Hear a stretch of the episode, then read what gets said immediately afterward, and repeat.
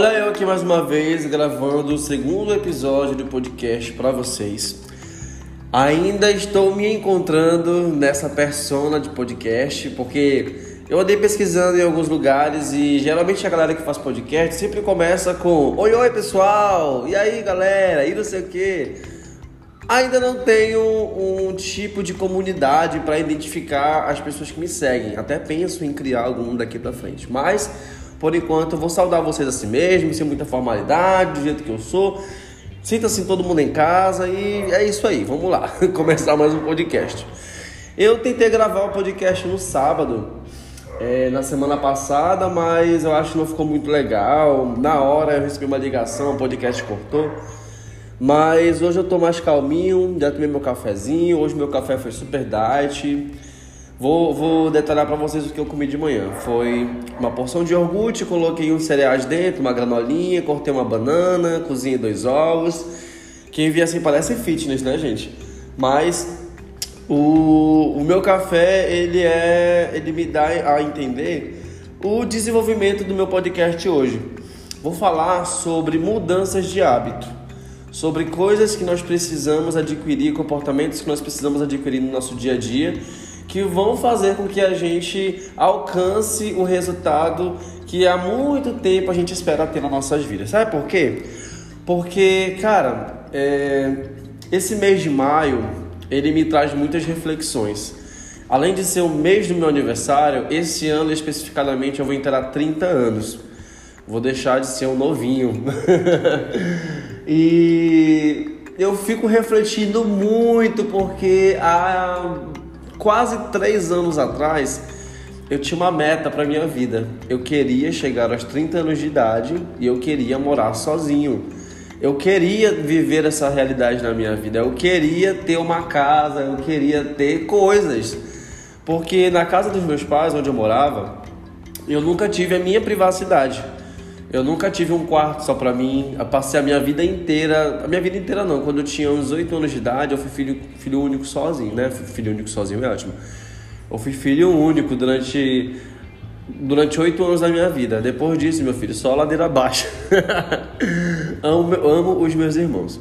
Mas é, eu cresci em meio à adolescência em meio à minha juventude, sempre numa casa onde haviam cinco pessoas, eu tinha que dividir o quarto com meu irmão, ou eu tinha que dividir o quarto com a minha prima, e não tinha, eu não, eu não me sentia à vontade em casa para ter um momento meu, para chorar, para desestressar, sabe quando você precisa ter um momento só para você, só pra, até para fazer algumas orações, algumas leituras. É, eu me sentia um pouco incomodado. E mais do que isso, eu via que eu não. O tempo estava passando e eu não havia construído nada para mim. Eu já tinha cerca de 26, 27 anos e não tinha nada. Não tinha nada para se eu morresse, parece a minha sensação é que a minha vida ela eu, eu vim pelado e vou voltar pelado. Não que isso não seja uma realidade, mas eu senti uma necessidade de ter coisas pessoais e isso me dá uma, uma impressão de que eu estou construindo a minha vida. Eu não estava satisfeito, não estava confortável mais morando na casa dos meus pais. Não tenho nada contra eles. Mas eu sempre tive essa ideia de independência, eu sempre quis conquistar as minhas coisas, sempre quis ter, iniciar de alguma forma, não sabia por onde, tinha muito medo, era muito receoso. E eu olhava para a realidade do meu pai, o meu pai ele começou a trabalhar desde muito cedo, e na minha idade ele sempre falava: Olha, na tua idade eu já tinha dois filhos, eu já tinha casa, eu já. Aí eu ficava só pensando, né? Meu Deus, eu preciso começar, eu preciso me mudar, eu preciso fazer alguma coisa, eu quero muito morar sozinho. E eu, eu conheci uma pessoa há uns dois anos atrás, e nós namoramos. E hoje em dia não estou mais com essa pessoa, mas nós pensamos em morar juntos. Foi um, um dos primeiros passos depois do relacionamento que, que nós tomamos juntos. E aí nós começamos a procurar apartamento e tudo mais, comprar algumas coisas. E eu consegui sair de casa.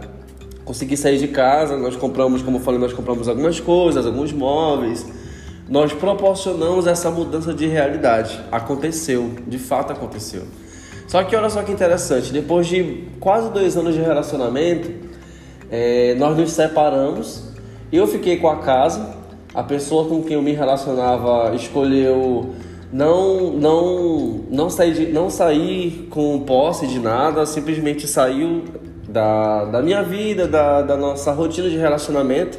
Hoje em dia a gente até se fala, nós não somos inimigos nem nada, mas as coisas ficaram assim. Eu fiquei em casa com os móveis, com os objetos e com até com as contas para pagar, com tudo basicamente. E a pessoa foi dar um tempo da forma como lhe era confortável, viajando, espairecendo, enfim. É... E, de... e, eu, e eu me lembro que esse momento, essa ruptura de relacionamento para mim foi um momento um pouco desconfortável, porque eu não conseguia me ver morando sozinho. Eu não conseguia. É engraçado. Era uma das coisas que eu mais ansiava que eu mais esperava, que eu mais buscava realizar na minha vida. Mas eu não conseguia me ver confortável morando numa casa sozinho, cheio de coisa. Parecia que eu me sentia meio que incompleto, eu não conseguia me apropriar, não conseguia me apossar das coisas que eu havia conquistado. E eu vivia fazendo terapia mais ainda, era, era, era de lei. E eu me lembro que uma das coisas que meu psicólogo falou para mim foi exatamente isso, cara Tu não tá vivendo finalmente a realidade que tu tanto esperou de morar sozinho antes dos 30. Tu já tem o teu apartamento, tu mobiliou ele da forma como tu quis, tu pintou ele da forma como tu quis. As tuas coisas, o teu fogão, a tua geladeira, a tua cama, o teu quarto, a tua mesa, tudo é teu. Finalmente tu tá tendo um momento para ti. Esse barulho é da minha gatinha que tá fazendo as necessidades dela na caixinha de areia, ela tá cavando. Enfim, só para explicar para vocês. Voltando, então, é, eu me lembro que ele virou essa chave na minha mente. Falou, Roberto, tu nunca planejou morar com alguém. A tua meta, o teu sonho, o teu objetivo não era sair de casa para morar com uma pessoa. Então pensa um pouquinho melhor, finalmente você está tendo aquilo que você sempre idealizou. Você está morando sozinho, você está vivendo a sua realidade. E eu fiquei, caramba, isso é muito verdade. Isso é muita verdade. A gente precisa lembrar do que nós planejamos para as nossas vidas, porque muitas das vezes elas acontecem e a gente nem percebe. É tão engraçado que às vezes eu atendo alguns pacientes na clínica que nunca estão satisfeitos com o atual momento em que eles estão vivendo, mas sempre vivem ansiosos por aquilo que há de vir. E a gente sempre questiona eles, cara, mas olha só o quanto tu já evoluiu, o quanto tu cresceu, o quanto tu já conquistou. Parece que essas coisas para ti não são suficientes ou tu não olha para elas com apreço que lhes, que lhe é necessário. A gente tem que parar de ficar sofrendo por coisas que ainda não aconteceram e aproveitar mais o hoje. E aí, quando ele falou isso, eu fiquei realmente muito muito pensativo, eu falei, eu virou uma chave realmente na minha mente. Eu fiquei, meu Deus, isso é muito verdade.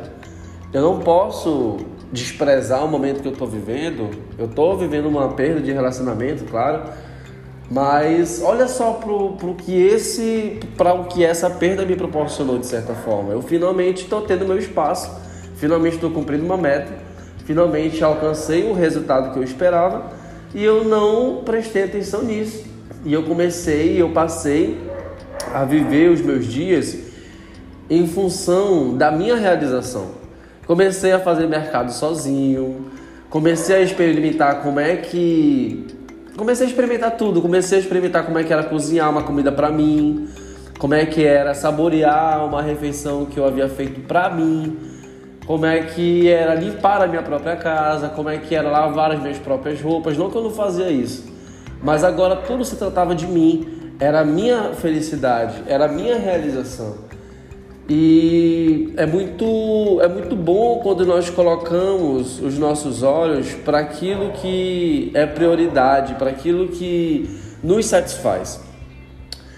Não sei se está fazendo algum sentido isso tudo que eu estou falando para vocês, mas é, como eu falei no começo do podcast, esse mês de maio me deixa muito reflexivo porque eu vou inteirar 30 anos agora, dia 30, geminiano nato, inclusive quero presentes. Mas eu tô vivendo uma fase da minha vida que eu, que eu idealizei anos atrás. Isso me deixa muito feliz, cara. Isso me deixa muito louco. Hoje de manhã amanheci muito reflexivo, fiz uma oração, coloquei um, um, louvor, tomei um café assim, fiquei aproveitando o meu momento na minha casa, no meu apartamento, mobiliado. Ainda não tá do jeito que eu quero, mas é meu, entendeu? É eu que tô morando aqui, é eu que pago aluguel, é eu que pago as contas de luz, é eu que, que faço tudo. Isso é muito bom. Essa realização é muito boa. E eu quero falar para você que se você ainda não viveu a mudança de realidade que você gostaria de viver, você precisa lutar para que isso aconteça. Eu passei um término de relacionamento. Esperava, não esperava. Foi doloroso. Sofri pra cacete. Pagava terapia basicamente quase toda semana. E no final das contas, cresci. Cresci, hoje já conheci uma outra pessoa. E estou feliz, sabe? As coisas elas passam, tudo passa. Até mesmo tempo. E a gente precisa correr atrás daquilo que a gente quer. Fazer as coisas direcionadas em prol dos nossos objetivos. Porque se nós não fizermos, quem é que vai fazer? Nós precisamos ter essa consciência que os nossos propósitos eles nos movem e eles se realizam se a gente correr atrás deles, mas nem sempre a realização deles vão ser da forma como a gente sonha. Como eu falei, eu passei por um término, não esperava sofrer. E assim eu estou resumindo para vocês, tá? Foi uma coisa assim muito punk que eu vivenciei na pele mesmo, é, me separando dessa pessoa. Mas como eu falei, hoje nós somos amigos e tudo mais, não tenho nada contra. É, e era essa mensagem que eu queria deixar para vocês no podcast. Sobre perseverar, sobre continuar acreditando nos seus objetivos e saber que eles vão se realizar no tempo certo, mas que nem sempre da forma como você esperava. Beleza? Espero que vocês tenham gostado. Me sigam lá no Instagram, aprendi isso ouvindo outro podcast também. Me sigam lá no Instagram, é arroba Robério. Arroba. E espero vocês na próxima segunda-feira. Compartilhem com os amigos, com a família. Um grande beijo, um abraço e boa semana para todo mundo.